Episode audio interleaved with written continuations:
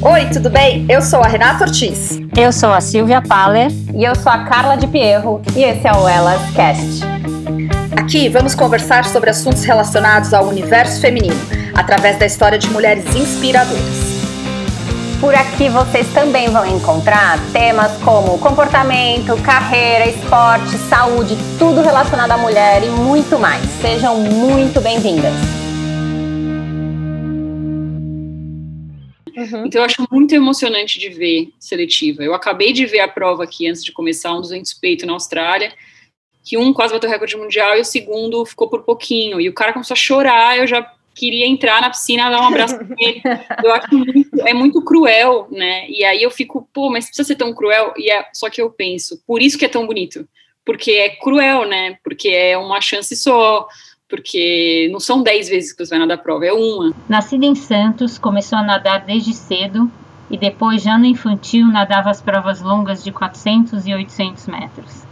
Nadou federada pelo Saldanha da Gama até 17 anos, mas nunca deixou de nadar, seja no Master, na Atlética da faculdade ou em águas abertas. Tudo isso em paralelo a uma trajetória brilhante no mundo financeiro dentro da Empíricos e agora mãe do Matheus. Hoje temos o prazer de conversar com Bia Nantes. Bom dia, Bia. Muito prazer em ter você aqui com a gente. Oi, gente. É, bom dia. Muito obrigada por me convidarem aí para o podcast. Estou super honrada. Né, até me, o próprio convite me fez valorizar mais assim a minha história, né? Porque eu vi ali pô, uma atleta olímpica fazendo o primeiro episódio, e aí você pensa, nossa, que que eu, que, por que, que elas estão me chamando, né? Então, uhum. conversando com vocês foi legal de, de ver que, né, não é Olimpíada, mas tem, tem valor, né, todas as histórias, então, muito obrigada por me chamarem. Bia, Total, obrigada. Bia. Muito obrigada. Eu acho que é exatamente isso que você acabou de falar, é, é a sua história, né? Que, que a gente valoriza, é, é, é, tudo que você fez, tudo que você construiu até hoje, seus, seus, seus, seus projetos futuros. Eu acho que é isso que a gente quer trazer para Elas. Obrigada por estar aqui com a gente. E a gente quer mostrar todos, todas as mulheres e possibilidades de ser mulher, né? Então existe essa mulher olímpica, que são muito poucas, e existem todas as outras mulheres, as que trabalham, têm filho e que têm o esporte também na vida. Então acho que você representa muito das mulheres é, que a gente quer mostrar e muito do que a gente também a gente é, o que a gente sente que a gente é, né? Trabalho, esporte, vida, carreira, marido, filho. Então por isso que a gente te trouxe aqui, Bia. É, Óbvio que a gente vai falar de natação, que é a sua paixão. Óbvio que a gente vai falar do seu trabalho, que é Empíricos, que é uma publicadora de conteúdo financeiro. Óbvio que a gente vai falar de maternidade, você acabou de ser mãe do Matheus. E você tem dois podcasts, o Swimcast e o Puro Malte. O Swimcast que eu já fui convidada lá para falar e foi uma delícia o nosso bate-papo. Uh, então a gente quer que você comece a contar um pouquinho para a gente da sua relação com o esporte. Como que é a sua relação com o esporte? Como que é essa, essa paixão pela natação? Como que tudo começou e como que ela continua na sua vida até hoje? É, eu acho que vocês mesmas, quando estavam fazendo ali o, como me definir, né? Eu acho que falar que eu sou apaixonada por natação é uma coisa que me, me define mesmo, assim, é mais que uma, um estilo de vida, é uma coisa que é definidora de quem eu sou. E eu não sei de onde veio isso, eu já me perguntei, já tive raiva disso também, porque nunca consegui gostar de nada como eu gosto de natação.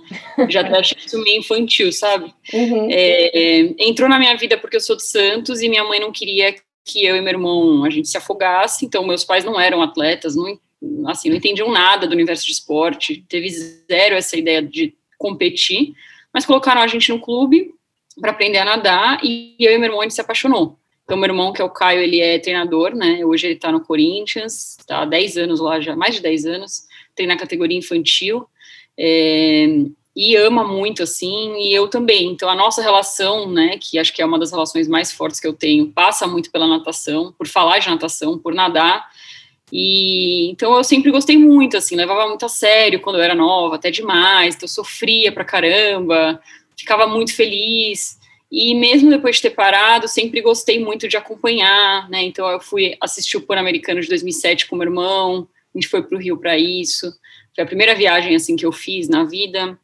É, gosto de escrever de natação, Então eu fui encontrando formas de continuar no mundo da natação, falando sobre isso, escrevendo, encontrando pessoas que veem sentido nisso, né? Porque natação não é um esporte muito assim, embora todo mundo nade, né, mas gostar de acompanhar natação é algo que no trabalho, por exemplo, o pessoal acha meio assim, nossa, que estranho, né? Não é, não é tênis, né? Eu reparo que você sabe tudo. Você acompanha a seletiva olímpica americana, australiana, você sabe o nome de todos os atletas. Eu falo, gente, eu preciso perguntar para a Bia e me atualizar aqui um pouco. Não, eu vi. Aí o pior é que ela narra até a situação da prova, né? Ele saiu atrás e conseguiu passar na frente. Quer dizer, eu vi os stories ontem.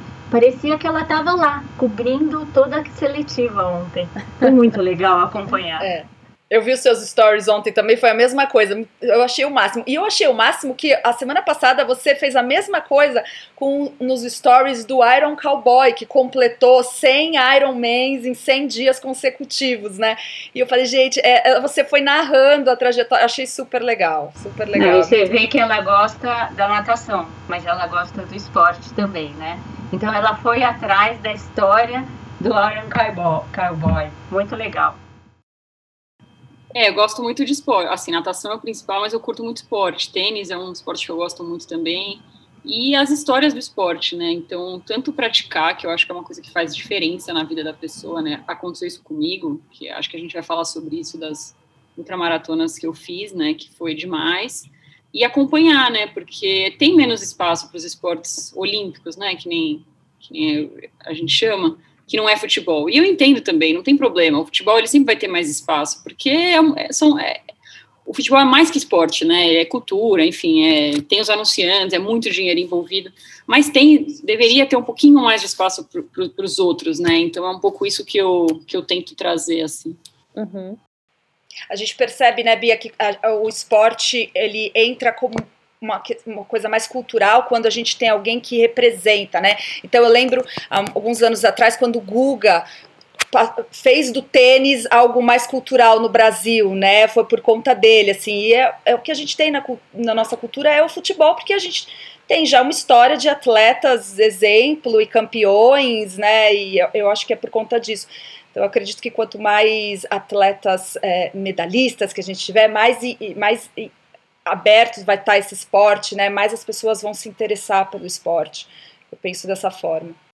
Eu ia, eu ia te perguntar para você contar para gente como que você é, conseguiu conciliar a natação com a sua carreira. A gente sabe que você fez duas faculdades ao mesmo tempo, né, é, com a natação e depois você engajou aí no mercado financeiro. Conta pra gente como foi conciliar tudo isso e como que foi esse início de carreira pra gente.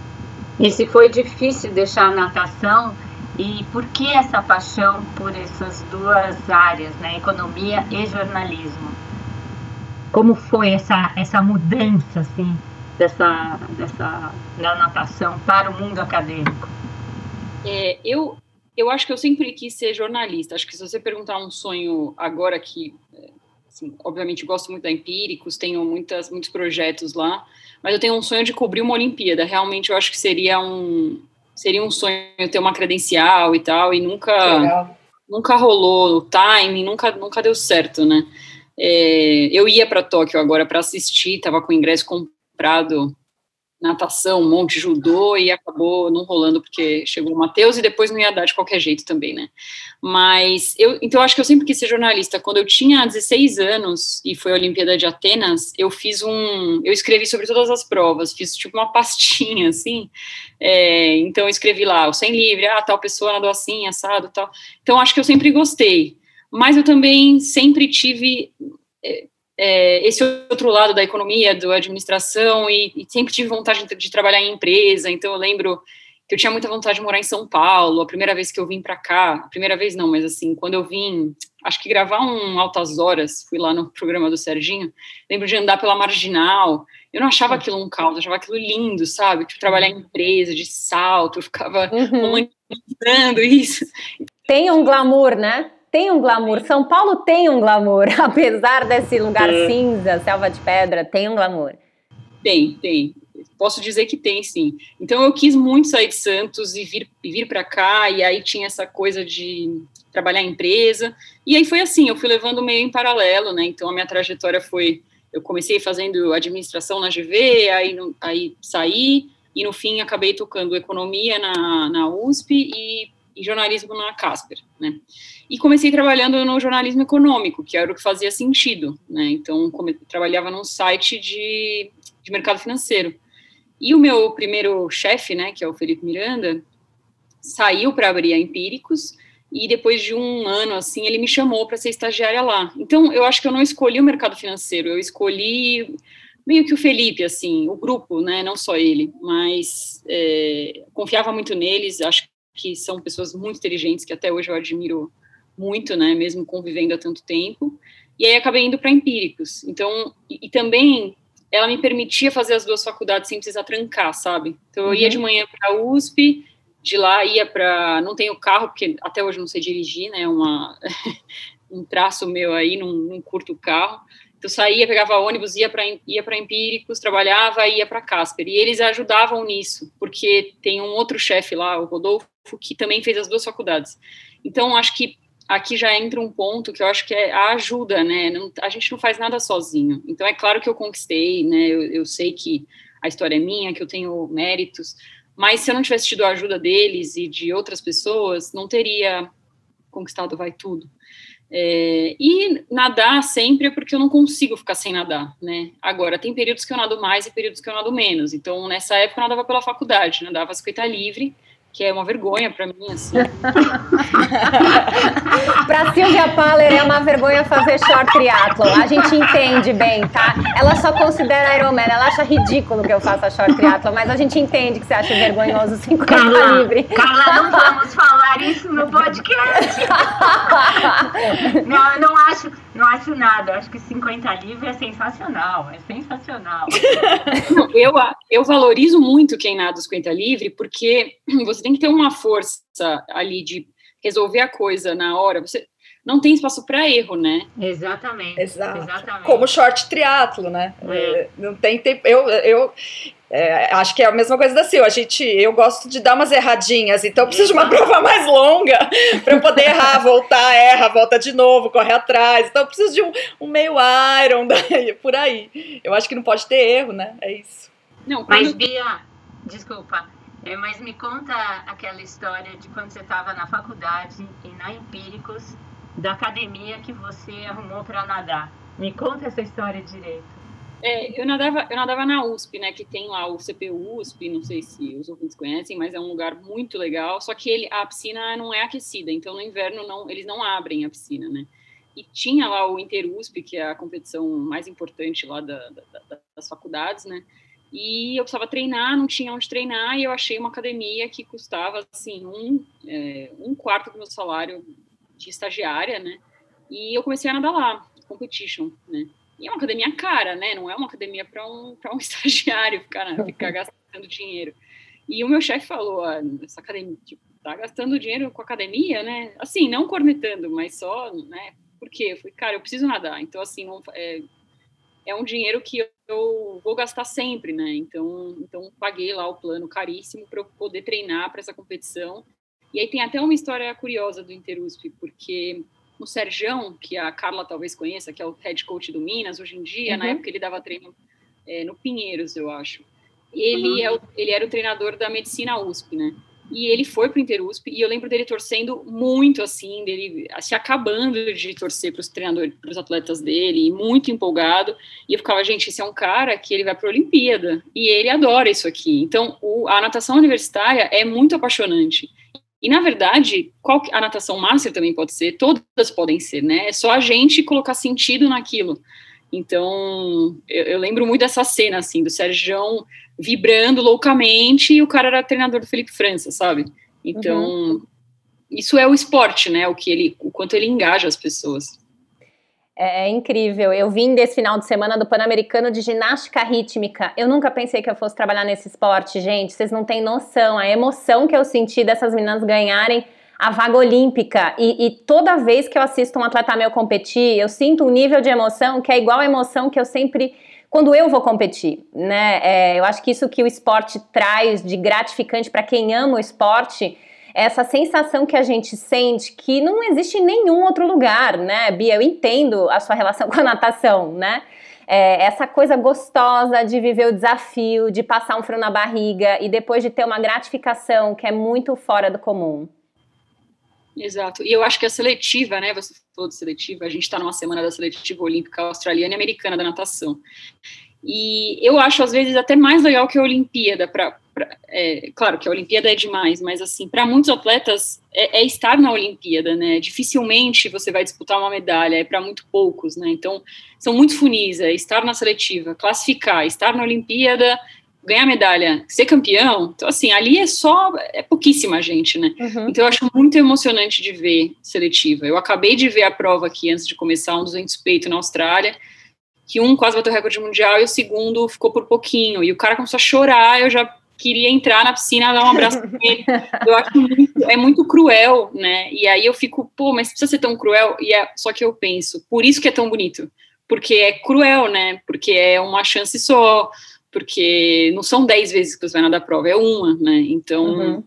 E você vai ter a chance só depois daqui a quatro anos, né? Eu tive na seletiva olímpica de natação, tanto do Rio quanto essa agora, e assim, é um ambiente muito tenso, né? Porque ali é a única chance, né? E, e eu tô lembrando aqui a prova mais emocionante da seletiva olímpica, não sei se você concorda comigo desse ano, foi a prova de 1.500 metros livre feminina, que geralmente é a prova mais entediante, que todo mundo vai comer nessa hora, que ninguém vai assistir. E essa foi incrível. Primeiro porque feminina, né? E segundo porque é uma prova muito longa e foi muito disputada e a gente conseguiu três meninas com índice e agora com a Vivi o quarto índice que, que você acha dessa mulherada fazendo índice, né, é, e, e, ser, né, e as meninas serem reconhecidas e essa prova ser a mais legal da seletiva olímpica brasileira? Foi incrível mesmo. E eu, como fundista, né, sempre fui fundista, nadava 800 livre em Santos, agora faço essas provas longas, eu achei demais. Acho uma, besteira isso do. Entendo as pessoas que querem ir no banheiro na prova do 1500, mas eu acho que ver o resultado não diz o que foi a prova, sabe? É uma prova que ela tem que ser assistida, porque é ela isso. tem as mudanças ali, o que está acontecendo. É, então, é uma prova que vale ver. É, foi muito inspirador, né? Eu acho que aqui, assim, obviamente, várias histórias diferentes ali, né? Então, a Bia Dizotti, que eu até levei depois para o Swingcast, que eu faço, aliás, junto com o Danilo Carvalho, queria aqui mencionar o nome dele, que é um super parceiro. É, a Bia, que pô, passou por vários clubes, teve uma temporada nos Estados Unidos ruins, e aí acabou fazendo índice. A, Betty, a Ana Marcela, que sem palavras, né, assim, uma super ídola demais, resiliência absurda, tudo que ela já passou. Eu acho que é a pessoa que eu mais torço em Tóquio, assim, para ganhar uma medalha, né. É... A gente também. Você sabe por quê, né? a gente também torce pela medalha. É. E a Betina, que eu acho que também me inspira muito, é, aquela coisa da representatividade, né? Então, ela já é uma atleta mais velha, vou colocar aqui entre aspas, mas mais velha que as outras, também aí passou por várias provações e ela quis escrever a própria história, né? Então, eu até mandei uma mensagem para ela falando isso agora, que a Vivi acabou ficando com a segunda vaga, do quanto ela inspirou tanta gente, né, de você continuar tentando e lutando. E a Vivi, que é demais também, super nada bem, piscina, é, mar, parece que qualquer coisa é fácil ali para ela, mas a gente sabe que é muito trabalho duro, na verdade. Né? Muito, é uma mulherada incrível, né? E a gente tem aí uma, uma mulherada representando bem a gente. Que legal, que legal. É... Bom. Eu lembrei, de uma, eu lembrei de uma coisa que a Silvia tinha perguntado eu não falei, vou falar rapidinho. É, você falou que estava na seletiva da ginástica rítmica, né? E, é curioso que eu tenho uma, uma. A ginástica rítmica tem uma história para mim que eu nunca tinha pensado em parar de nadar. Eu simplesmente nadava, também era jovem, adolescente ali, você não fica pensando muito na frente, né? E aí, nesse ano da Olimpíada de Atenas, o GNT fez um documentário, que eu acho que foi aí que começou essa minha vontade de fazer documentário, é, um que chamava Travessia da Dor, com a Rebeca Guzmão e o Jader, muito uhum. bonito. Se alguém tiver esse documentário, por favor, me mande, porque eu tenho ele com alguns cortes que eu gravei em fita VHS, lindíssimo, que mostra a, o trabalho deles até pegar o índice e um documentário da ginástica rítmica. E mostrava, assim, elas na época treinavam em Curitiba, eu não sei hoje em dia como é que é a seleção, se ainda é lá ou não. E, e aí mostra uma delas parando. E ela fala, nossa, mas eu não sei como é que vai ser minha vida sem isso, ao mesmo tempo eu não, eu não quero mais e tal. E foi o momento que eu percebi que eu ia parar de, na, de nadar, né? Um dia. Não... Fazer essa transição, né? E eu chorei muito, aí eu fui pro meu quarto, minha mãe foi atrás de mim e falou que foi isso que ia parar? Eu falei, não, mas eu vou parar um dia, tipo, não vai rolar para sempre, eu não... E aí eu me toquei, eu não vou ser olímpica, eu não era boa, assim, a esse ponto, né? E não é que eu costumava ser e deixei de ser, eu simplesmente me toquei que não ia ser aquilo o meu futuro, né? E então eu curto muito ginástica rítmica assim por isso e ainda tenho muita vontade de, de fazer um documentário sobre, sobre elas, porque é uma é uma vida bem difícil também da ginástica, né? Muito. né? controle de peso, então. Muito. As muito pessoas difícil, não têm muita, não, não tem muita noção do quanto que essas meninas treinam, sério. É, em quantidade de tempo dentro de quadra é mais tempo do que às vezes a maratona aquática, Bia. É, é incrível, né? E você trouxe um assunto que é, é tão Uh, importante no esporte, que é a transição de carreira. Mesmo você que não foi uma atleta profissional olímpica, você também passou pela essa transição. E a gente também, eu já fui atleta de Ironman e passei pela transição para voltar a ser atleta de short. E não, sabe, a gente passa por essa transição de qual que é a minha relação com o esporte, o quanto que eu posso me dedicar a ele, o quanto que eu não consigo mais me dedicar a ele como eu gostaria e eu vou ter outras coisas na vida. E é tão angustiante quanto para um atleta profissional. Eu não sei o quanto que a Silvia já passou por isso, mas ou a Rê, mas eu já passei por vários momentos no esporte que eu tive que falar, gente, isso, isso aqui eu não consigo mais fazer. Eu vou ter que tomar uma decisão do esporte ter um outro tamanho na minha vida. Ele não vai nunca deixar de participar, mas ele vai ter que ter um outro tamanho para eu conseguir alcançar essas outras coisas. Você também foi, foi isso que você viveu nesse momento que você viu o vídeo da ginástica rítmica? Foi, né? Foi. Porque ali eu, eu coloquei na cabeça que eu queria passar no vestibular rápido, no terceiro ano, então falei, vou parar. Hoje eu me arrependo, eu acho que eu fui meio. Eu podia ter insistido um pouquinho mais, não teria feito nenhuma diferença, sabe? Passar direto ou fazer um ano de cursinho. Mas uhum. naquele momento eu lembro de um treino que eu, tipo, roubei 200 metros, assim, eu nunca roubava. E aí eu falei, cara, tá, já deu, né? Porque assim, se eu for, eu não quero desgastar a relação.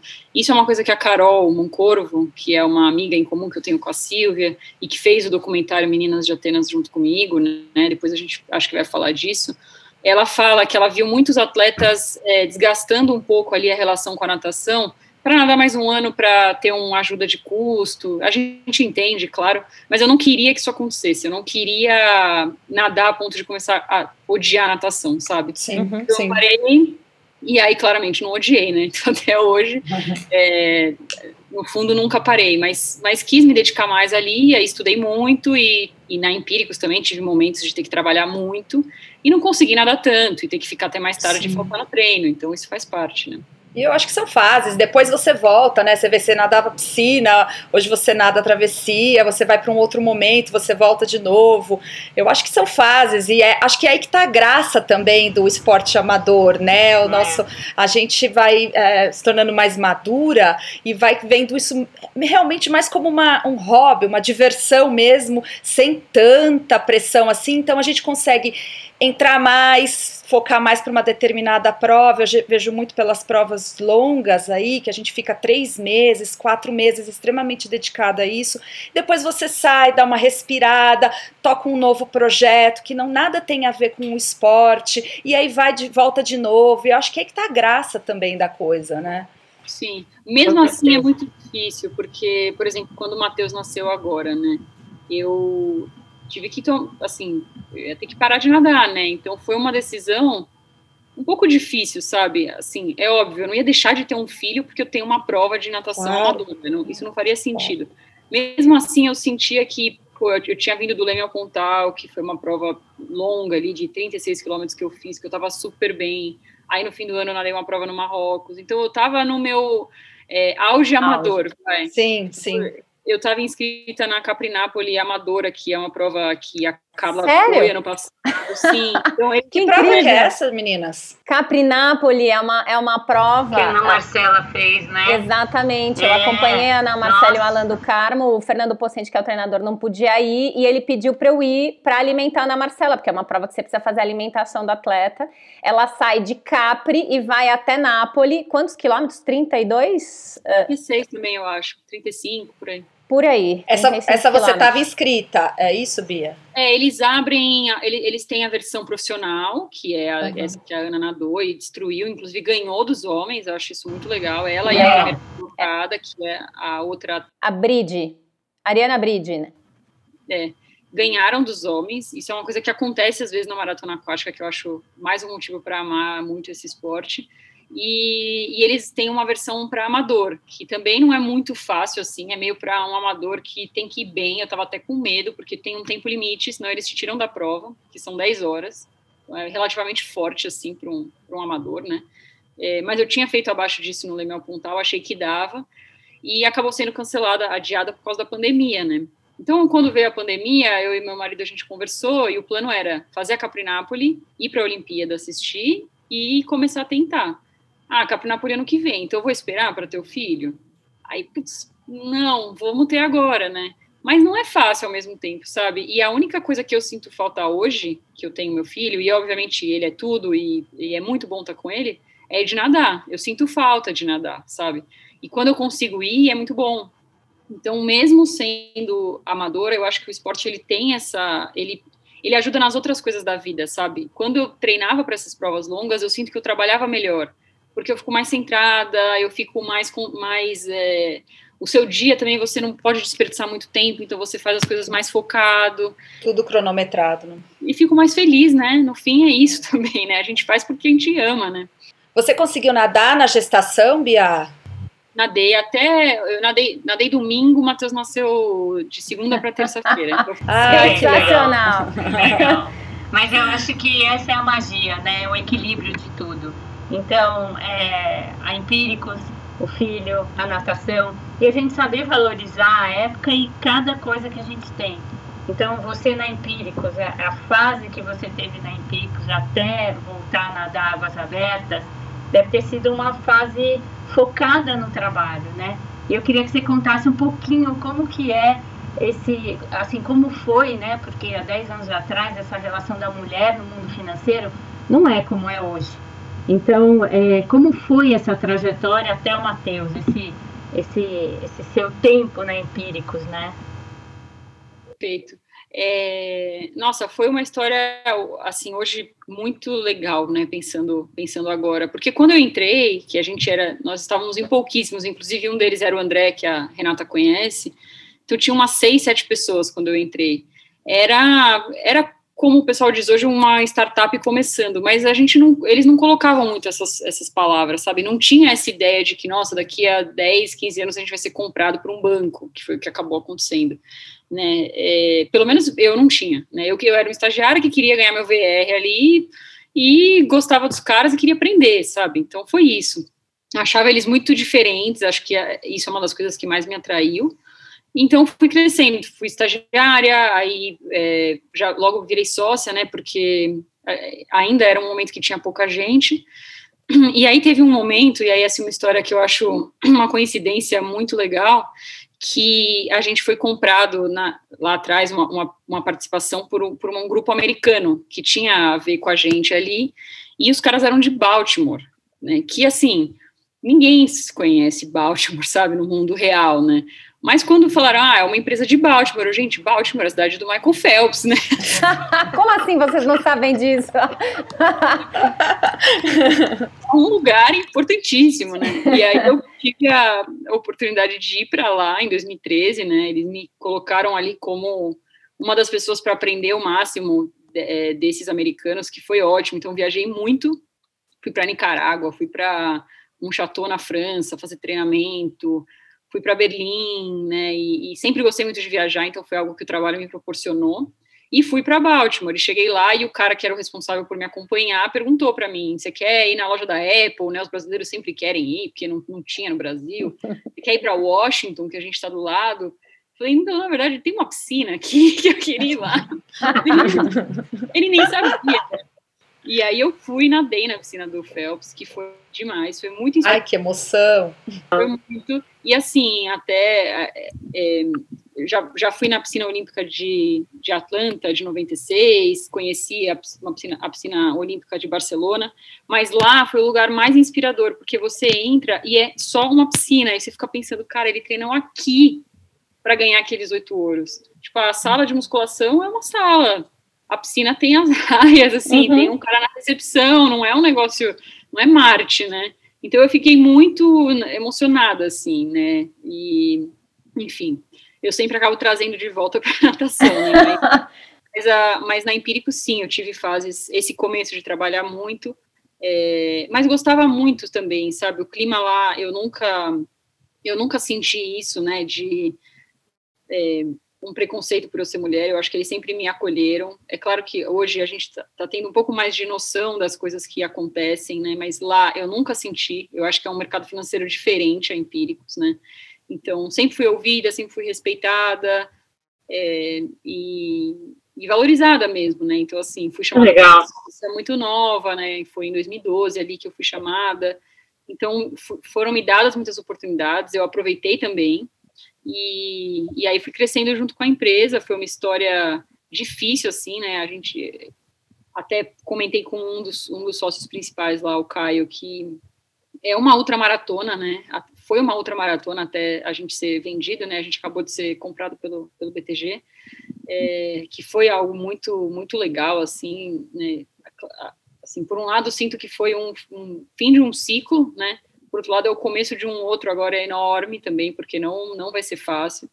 Mas foi um fim de um ciclo muito bonito da gente fazendo as coisas do nosso jeito e, chegando lá e errando muito no processo, sabe? Isso é uma coisa que, que eu acho que tem muito a ver com as outras, né? Você, eu, ti, eu tenho momentos quando eu faço essas provas de 9 horas, 8 horas, você tem momentos que você dá uma vacilada mental, né? E aí você tem que voltar. E no trabalho, a gente, a gente cometeu erros, assim, né? Uma empresa independente, pequena, é, crescendo, crescendo rápido. Então, a gente cometeu erros e, e, sempre levantou a mão e falou, erramos e vamos, vamos continuar. Então, foi muito, foi muito não, é muito bom fazer parte, assim, dessa empresa e dessa construção. E ser a primeira mulher, a primeira estagiária e primeira mulher, eu não tinha noção do que isso significava, né? Fui, demorou um pouco. Nisso, eu acho que eu fui meio perdida. Porque a empresa tinha seis pessoas, de repente ela tinha 100, de repente ela tinha 200, agora ela tem 300. E aí um dia me falaram assim, cara, você sabe que as pessoas te admiram, né? Eu, tá, não, né? Por quê? Cara, porque você é, né, tá aí desde o começo, você faz um monte de coisa. Então acho que as, a gente ainda, a gente mulheres, né, muitas, a gente ainda tem dificuldade às vezes de se ver como referência, é, de entender que o que a gente faz não foi sorte. É claro que teve muita sorte no caminho, eu acredito muito nisso não acho que foi tudo mérito, né? Tem muita sorte. Mas, assim, de também valorizar a sua própria história, né? Então, isso foi algo que eu aprendi lá também. Então, me, me disseram que sorte existe para quem está preparado e treina e trabalha bastante, né? Então, é muito provável que apareceram as oportunidades, né, Bia? E você estava pronta. Você acha que o fato de você ter o esporte na sua vida, ser uma ultramaratonista, né, dentro da natação, isso é uma habilidade emocional, comportamental para conseguir transferir para o mercado financeiro? Você acha que isso de alguma forma te ajudou na vida profissional? Eu acho que sim, eu acho que eu acho que ajudou sim. Na questão assim, principalmente da disciplina, dessa coisa de você saber que não se constrói de um dia para a noite, né? Assim, tem um amigo meu que me falou recentemente assim, ah, eu, ele estava voltando de um intercâmbio, ele falou, ah, eu queria queria trabalhar, mas não queria trabalhar numa empresa grande queria trabalhar numa pequena, mas assim, numa pequena que vai estourar, tipo o que você fez na Empíricos. Eu falei, é, mas eu não sabia que ia. Até então ela era pequena, né? Não tem como você saber antes, né? Então, é. eu vejo muito essa coisa de. E também não é desvalorizando nem nada, mas. Ah, vamos fazer uma startup aqui para a gente ser vendido ano que vem. Não é assim, sabe? Demora, é. né? Demora, você tem que. Você vai ganhar pouco no começo, você vai ralar muito. Então é muito parecido com, com o esporte, né? Eu acho que sim, tra transfere. E é curioso que você também vê muita gente do mercado financeiro fazendo Ironman, né? Eu acho que é um, é um ambiente que tem bastante gente que tenta. Eu já tentei parar para pensar no porquê, talvez seja isso, então características parecidas. Tem um outro, uma, uma outra coisa que eu acredito, né? É, o mercado financeiro rola muito dinheiro, né? Assim, em banco, principalmente, em fundo e, e, tudo mais. E eu acho muito legal essas coisas que o dinheiro não consegue comprar. Então, assim, você consegue comprar um monte de coisa, consegue comprar bolsa, sapato, é, o ingresso para Tóquio, mas você não consegue comprar, terminar uma prova. É e isso, eu acho isso muito é legal, isso. sabe? É. é um jeito também de, pelo menos para mim, manter um pouco os pés no chão e para mim isso é muito mais legal. Essa é uma conquista muito mais legal, as conquistas do esporte, sabe? Essas coisas que você não pode chegar lá e passar o cartão e conseguir.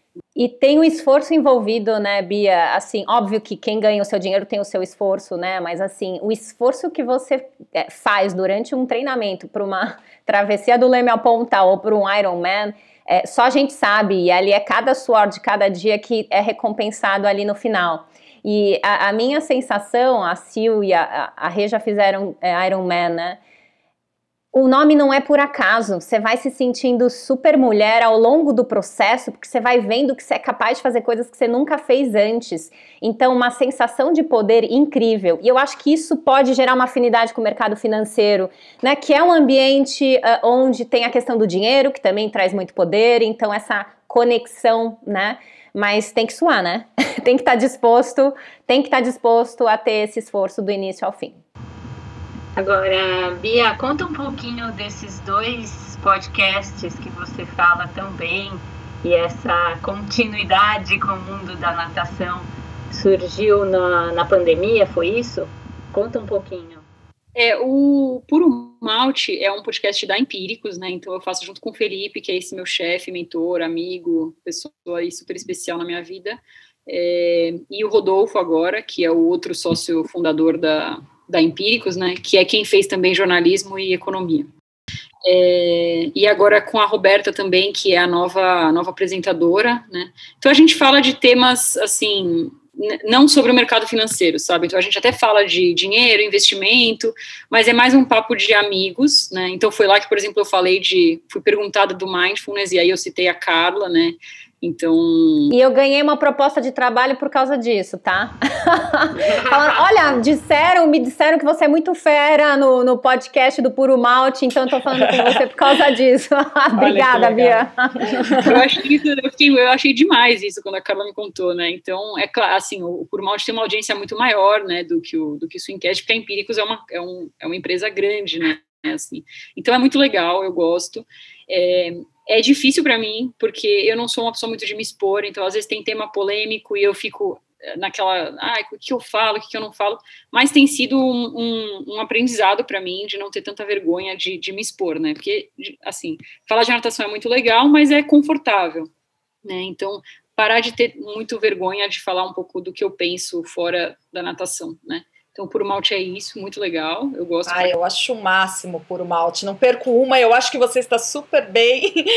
Nossa, sou muito fã, é muito legal. Eu, eu, acho, eu adoro os devaneios de vocês, assim, em relação a assuntos extremamente aleatórios. E o título do episódio é o melhor, sei lá, ele mistura computador com whey protein e aí são pontos que eles falaram durante o episódio. Eu acho sensacional, é muito bem feito. Legal, muito legal. Obrigada. E o Swingcast foi uma ideia do Danilo, né? O Danilo, ele é o meu treinador master de, desde 2014, ele foi um achado, assim, na minha vida.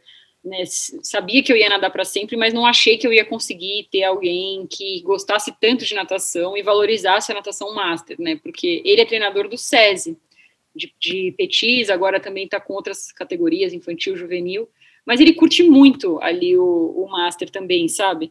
Então, aquele cara que é treinador mesmo, que chega no fim do dia, treino, assim, trabalhou pra caramba e tá lá fazendo a gente fazer força, um pessoal ali fora de forma ou querendo nadar o Mundial Master e o cara tá lá dando tudo dele pra gente nadar bem, sabe? É um desses treinadores que eu acho essa é uma profissão muito linda, né? Então, ele teve essa ideia, porque eu já fiz algumas coisas ligadas à natação e jornalismo, né? Então, eu tive o Esporte em Pauta, que foi um site que eu fiz de esporte olímpico, não durou muito porque era só eu fazendo e não dá para cobrir tanto esporte sozinha, né? Tive, aí a Carol me chamou para trabalhar na Swim Brasil, que era um, um site ali que já existia, que tinha venda de produto e também tinha um blog. Comecei a fazer. Foi ali que a gente fez o Meninas de Atenas, que foi um documentário muito legal, já citei aqui de novo, depois eu falo mais. E aí a gente fundou um que é o Yaswin, que, que era um, um, blog, né, que foi muito legal. A gente foi para o Mundial de Budapeste, credenciada, cobrir. Ele estava, assim, grande mesmo, mas chegou um momento que não dava mais para fazer, também por isso. Eram só nós duas querendo cobrir seletiva, literalmente assim, seletiva sul-africana, australiana, é, Brasil, entrevista, e, e não, não rolava mais. Então eu estava meio fora do jornalismo já. E aí o Danilo veio com essa ideia, vamos fazer um podcast? Não existe nenhum podcast de natação, e eu quero fazer, mas não consigo fazer sozinho, acho que você, a gente faria bem, e quero começar com a Poliana, o Kimoto, que eu já treinei com ela, e acho que ela topa. Eu, pô, claro, né, vamos embora. E aí já foram mais, foi antes da pandemia, mas a pandemia acabou ajudando, né, aqui entre aspas, porque a gente acabou conseguindo ficar em casa e gravar muito. Então já foram mais de 80 episódios, né? Então tem mulheres, homens, nadador, nadador master, treinador.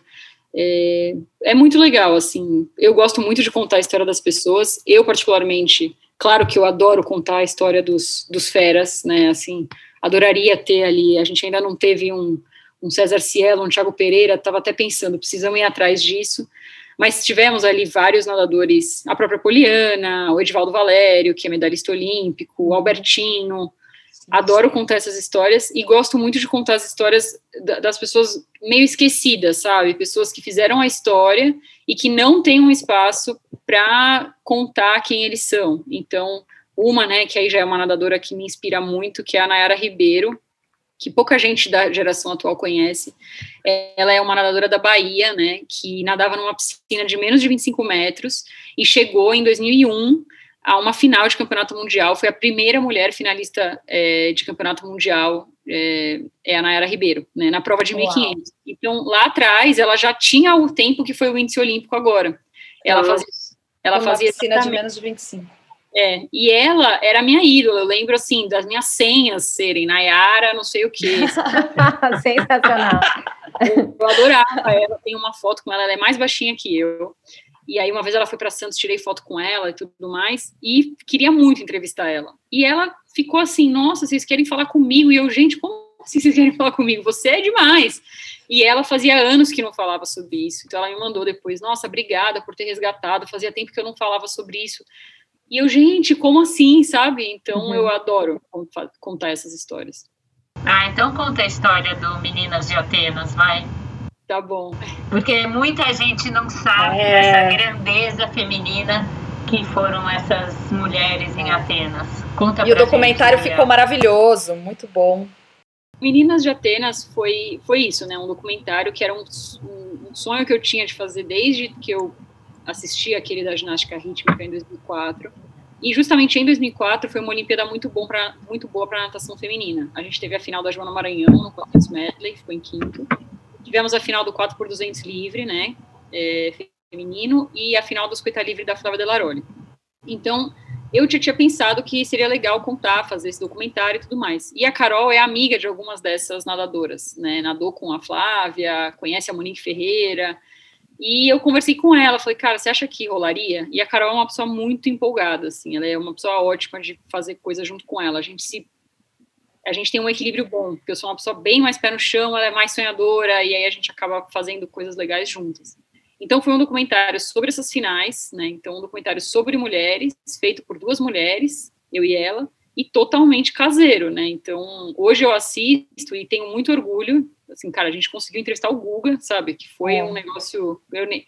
Hoje eu lembro e falo, gente, como, né? A gente foi para a fila do Conjunto Nacional, que ele estava autografando o livro dele lá, ficamos duas horas na fila, chegamos lá e, e fizemos um pitch para ele. Tipo, Guga, e é assim, dois minutos, né? Porque é aquelas coisas rápidas. Guga, a gente está fazendo um documentário. Você compra o livro. É, você, é, e você estava lá, você foi no dia de uma das finais e você nadou com as meninas. Não sei se você lembra, você toparia falar? E nisso já vindo o agente assim, tipo, o que, que essas minas? Aí ele, lembro, lembro, não, eu falo sim, fala com ela ali, depois ele... E foi assim, a gente não conseguiu gravar no dia, mas enchemos o saco da agente dele. E aí a gente, e aí ele mandou um depoimento super legal, sabe? O Guga, meu, que é um super, é. né, assim. É, então, enfim, mas o principal, obviamente, eram as meninas, né? Nem sei porque eu contei essa história aqui, mas conversamos com todas elas, fomos para Recife, e tudo isso do bolso, né? A gente que pagou a passagem. Comprei o microfone quando eu fui para Miami numa viagem da Empíricos. Aí eu comprei um microfoninho, uma câmera que era uma câmera fotográfica que filmava também, um tripé na Best Buy ali e gravamos, né? Hoje eu olho, tenho muito orgulho, mas falo, nossa, ficou muito caseiro, sabe? Será que a gente não conseguiria como a produtora fazer algo legal? É um sonho também. Eu e a Carol a gente conversa, né, de ter uma produtora para fazer bastante conteúdo de esporte. Então, foi isso, a gente fez, fizemos um lançamento, né, no, no Dia da Mulher, foi muito legal, tá no YouTube, né, então quem quiser assistir é só colocar lá Meninas de Atenas, conta a história dessas três finais e é engraçado, ele é emocionante, a Flávia fala super bem, então ela tem uma fala no final ali que é bem emocionante, eu acho que vale a pena ver, porque é isso, né, são fina é, 2004 foi o ano ali da da prova do século, né, que foi Michael Phelps contra Ian Thorpe e Peter Van den Hoogenband, uma prova uhum. histórica, obviamente amo. Mas além disso, foi, ele foi o ano de muitas outras provas, né? Cada pessoa que está na Olimpíada é uma história, mais de uma história, né? Porque são as famílias, são os treinadores, as famílias dos treinadores, assim, é muita gente envolvida. E teve essas, é, tiveram essas cinco mulheres que foram lá e fizeram história. Então a gente queria, não queria deixar passar, né? Uhum. É muito legal. legal saber que você gosta de contar essas histórias, que para muitas pessoas ninguém sabe dessa relevância que elas tiveram lá, né? Mas é muito legal. Eu assisti o documentário e gostei muito. E mais legal ainda, Bia, o bacana de te escutar é ver que tudo que você ama e é apaixonada continua na sua vida, né? O jornalismo, a comunicação, o esporte, a natação, o trabalho, a maternidade, é, de alguma forma você sempre consegue né, é, manter isso, seja através do podcast de natação, falando de natação e ainda a comunicadora, né, trabalhando com jornalismo. Uh, e muitas vezes as pessoas ficam, né, num, num, sei lá, numa posição de vítima ou de desculpa, ah, eu gostava tanto disso, eu não consigo, então um, é, é, legal ouvir histórias inspiradoras de pessoas que correm atrás daquilo que são os seus desejos e que amam o que faz, né? E óbvio que não é fácil, mas quando a gente quer, dá para correr atrás também, né? Daquilo que faz a gente feliz. É, mostra que a gente tem que lutar com o que a gente tem na época, né? Isso que eu acho legal. Sim, e eu nunca imaginei assim que tanto tempo depois iam estar falando desse documentário, sabe? Então, até uma coisa que eu depois de vocês me perguntarem disso, né, enquanto a gente estava se preparando, eu fiquei pensando, cara, talvez valha a pena fazer outros, porque é uma coisa que fica, né? O site é uma coisa um pouco mais efêmera, que você vai postando Sim. e Sim. Então, a cobertura é óbvia, é muito legal. Assim, ir para Budapeste cobrir foi sensacional. Viajei com a minha amiga, uma das minhas melhores amigas, a Carol, fui para lá, cobrimos bastidores, é, é, demais, né? A gente pira na zona mista, assim, a gente fica ali chorando, né? e mais o documentário é uma coisa mais permanente, né? Então, então quem sabe aí venham outros. Próximo. Com certeza. Teve um papel social da sua vida que a gente não falou ainda, que é ser esposa. Nós três aqui também somos esposas. E assim, a gente faz tanta coisa que às vezes falta tempo para o marido. A gente quer saber como que você lida, como que é essa relação, né? O quanto que ele te apoia em tudo que você faz e ele tem importância nisso tudo que você conquistou. Ele nada também, Bia? Não, não nada. Mas ele, nossa, o Vitor, ele é demais, assim, né? A gente se conheceu, talvez por causa da natação, porque foi na faculdade, né? E, e ele era da Atlética e eu era a Bia da natação, eles me chamavam assim. Uhum, uhum. Então, ele, a gente se conheceu ali e então já estamos juntos há 12 anos, né? Então, desde a, desde a faculdade ali, do comecinho.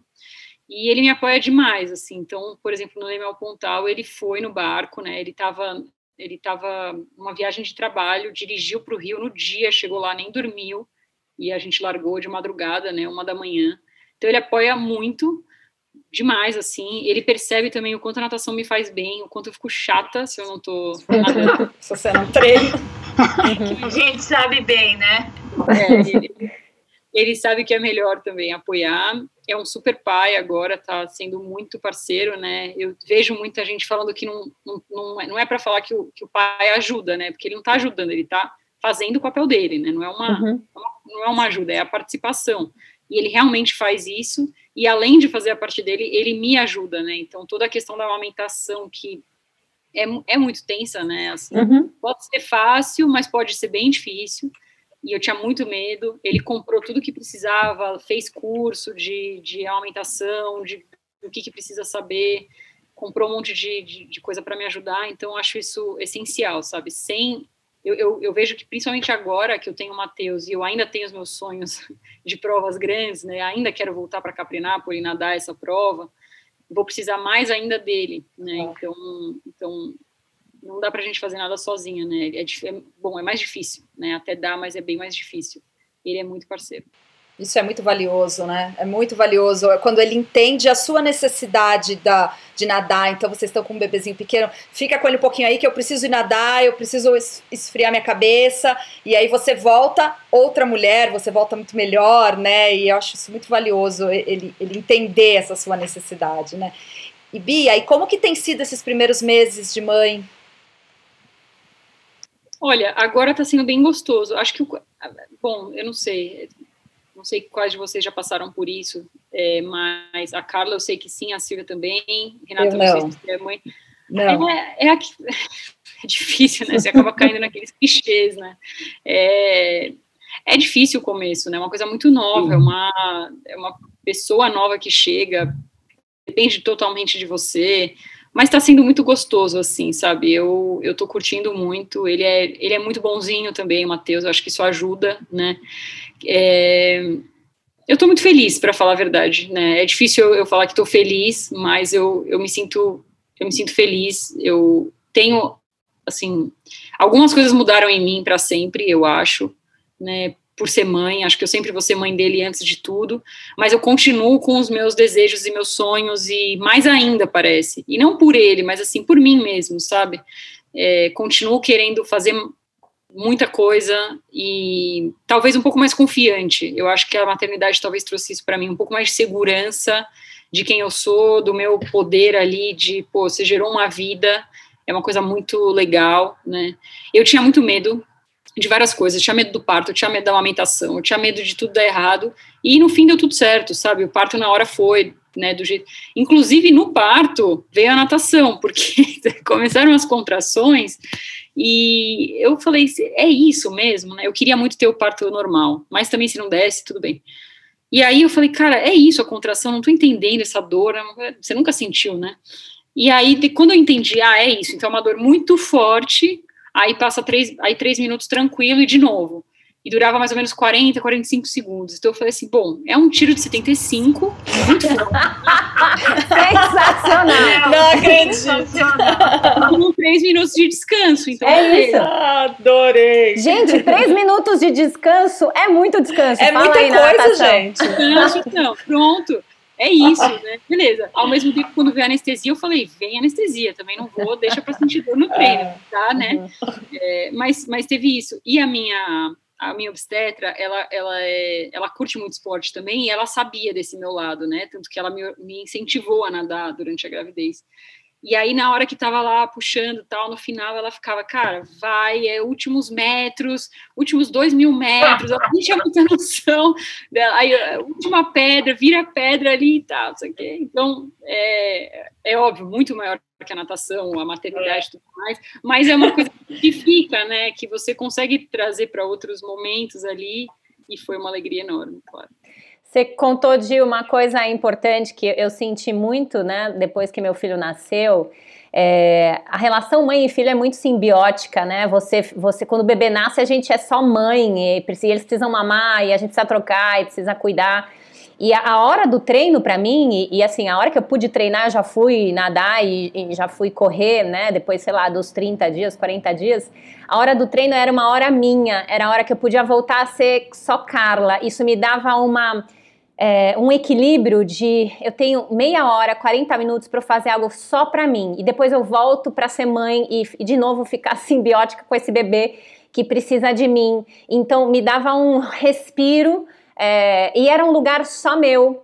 Então me gerava um equilíbrio emocional tão importante porque a maternidade ela é tão avassaladora e ela vem com tantas né, é, necessidades e obrigações que, que era quase como se fosse esses três minutos aí da sua né, de recuperação entre uma contração e outra. Assim, é um respiro e depois a gente continua. Era é, assim. O mais legal, né? O mais legal é ver como tudo se conecta, né? A maternidade, o trabalho, o esporte. E, e a gente vai conseguindo é, organizar de uma maneira que fique bom para todo mundo, né? É, isso que eu acho mais legal da essência da maternidade, que é isso que você falou. Ele está acima de tudo. Mas a gente consegue o nosso tempo, como a Carla falou, né? A gente vai ter o tempo para o seu marido, para empíricos, e esse equilíbrio é o, o mais legal. Mas antes do Elas Inspiram, eu queria muito que você contasse dessa prova que você fez no Marrocos, porque eu nunca tinha ouvido falar. Conta só um pouquinho para a gente. É, a prova do Marrocos foi uma coisa assim, coroou um ano que eu nadei muito, né? Que foi 2019, que eu fiz o Leme Pontal. E é uma prova em que você sai de um lugar, aí nada, sei lá, 8 quilômetros, chega no outro, dorme né, nesse ali no deserto mesmo, Aí dorme, no outro dia larga desse lugar, nada mais um pouquinho, chega no outro lugar, dorme. Então é tipo um rally Dakar da natação, né? Foi assim muito legal. Tinha um grupo de brasileiros lá que a gente acabou ficando amigo, né? Então, um monte de gente de vários lugares do mundo, tudo nadador amador. Até tinha ali a seleção do Marrocos, umas meninas que nadavam super bem, mas o principal era um pessoal que curtia nadar, principalmente espanhóis. E, e, nadando ali, né, no, no deserto, dormindo Nossa. em tenda, no meio do, assim, meio com frio, não tinha muito lugar Quantos pra... dias, Bia, isso? Foram quatro dias, foram quatro dias. Ah, e assim, caramba, um clima caramba. muito legal. Putz, uma prova que eu recomendo super, chama Morocco Swim Track. É, coroou realmente ali o ano, ainda consegui nadar bem, né? Conheci ali uma mulher inspiradora, vou contar rapidinho a história dela ela, eu esqueci o nome dela agora, Mar, acho que é Marine Leleu, é uma francesa. É, que, você me passou, Marine ela, Leleu. É. Ela, ela fez um Ironman que a natação era o canal da Mancha, simplesmente. Oh. Se a natação era o canal da Mancha. Tinha uma chama Enduroman, então ela saía de Londres, aí ela pedalou de Londres até Dover. Não, primeiro é a corrida.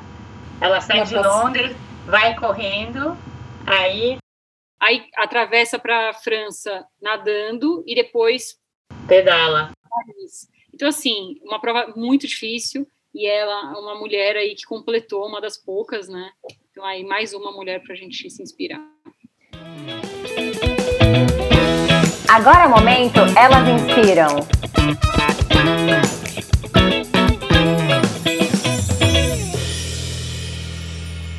Você já falou de tantas mulheres que te inspiram, a gente tem um momento Elas Inspiram aqui, além da Nayara, além uh, dessa ultra né, maratonista, triatleta, tem, tem alguma outra mulher, tem alguém que, que te inspirou uh, e que te ajudou a ser quem é você hoje?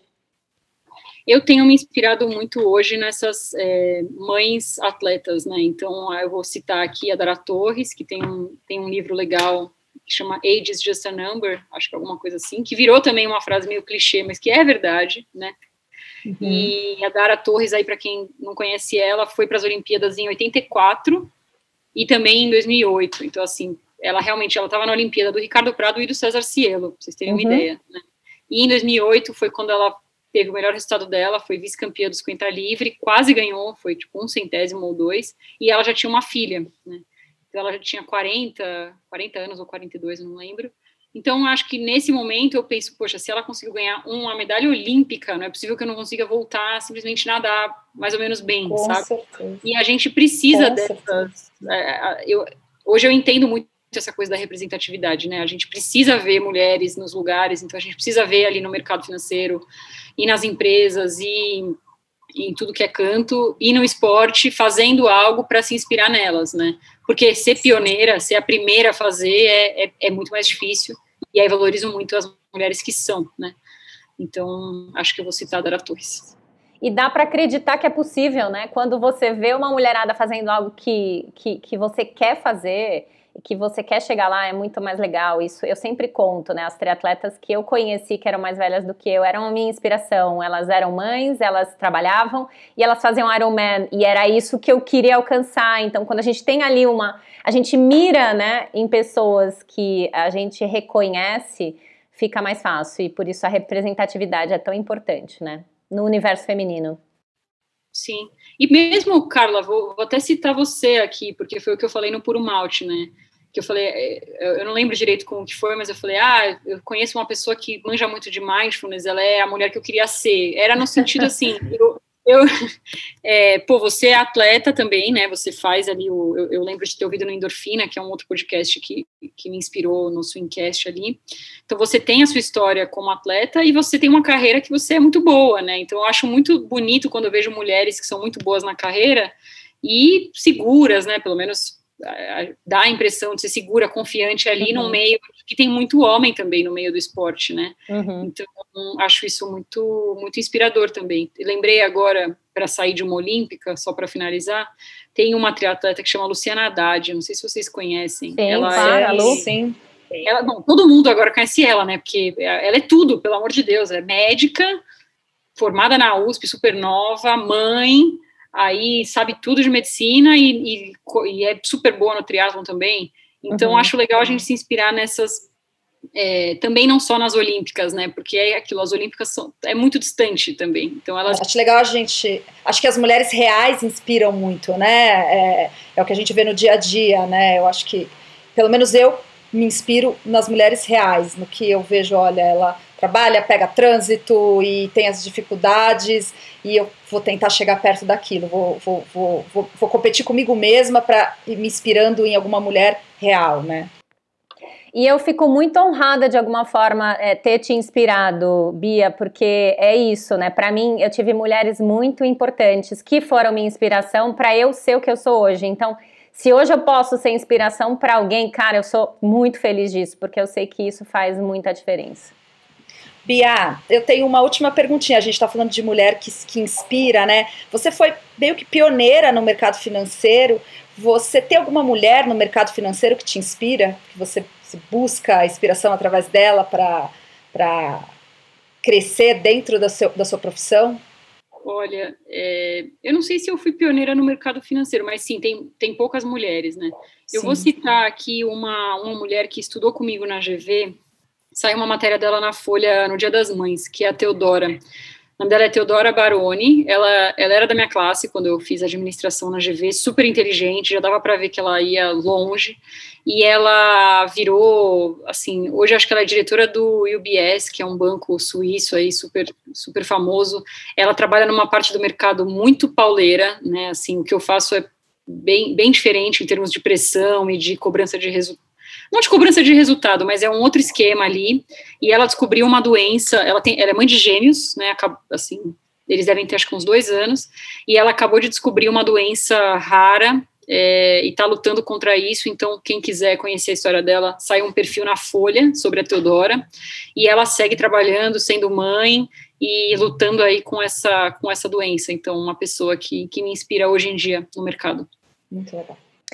Bia, a gente quer te agradecer muito pela sua disponibilidade, mesmo aí com seu baby pequeno, com seu trabalho, tá aqui com a gente durante esse tempo. Foi incrível conhecer ainda mais a sua história. A gente quer mesmo é contar para todo mundo, né? Quem são essas mulheres que a gente conhece que também nos inspiram. Uh, e super bacana, super legal você estar tá aqui com a gente. Obrigada, gente. Obrigada, Silvia, por ter falado comigo antes, né? Assim, o cuidado que vocês tiveram aí de contar minha história. Estou muito honrada. Tô até não estou nem acreditando que, que, que vocês contaram com tanto carinho aí a minha história, que para mim era uma história normal, sabe? Sua história é linda, me inspirou demais. Muito obrigada por estar aqui com a gente. É linda a sua história. Estamos muito felizes. Ainda ganhamos dicas da, né? Do podcast. podcast. Muito Exatamente. bom. Valeu, Bia. Muito obrigada. Bia, obrigada. Beijo, querida. Beijão. Obrigada. obrigada. Se você quiser saber um pouco mais sobre a gente e sobre as histórias incríveis das nossas convidadas, acompanhe a gente através da plataforma Spotify, plataformas de streaming e agregadores de podcast. Eu sou a Renata Ortiz e nas redes sociais você me encontra como arroba Renata Ortiz. Eu sou a Silvia Paller e no Instagram, arroba Silvia Paller. E eu sou a Carla de Pierro, no Instagram, arroba Carla de Pierro.